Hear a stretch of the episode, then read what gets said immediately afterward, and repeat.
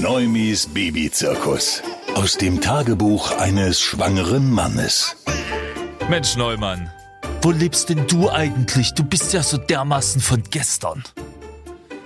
Das war die Stimme in meinem Kopf. Ganz am Anfang wollte ich wenig bis gar keine Elternzeit machen. Hatte irgendwie auch so einen wirklich ganz üblen Berufsegoismus in mir drin, komische Rollenbilder und dann die, die Chance auch nicht erkannt. Elterngeld, Elternzeit, reicht die Kohle. Na klar reicht die Kohle. Ein paar Abstriche wirst du machen müssen, aber überhaupt stark, dass es das Elterngeld bei uns gibt.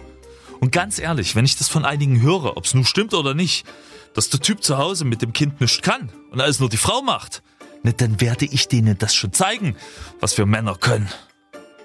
Aber Mist, da ist sie wieder. Die Stimme im Kopf, die da sagt, ganz schön große Fresse, Neumann. Du wirst wahrscheinlich nicht mal den Schlafmangel überleben. Wir werden sehen.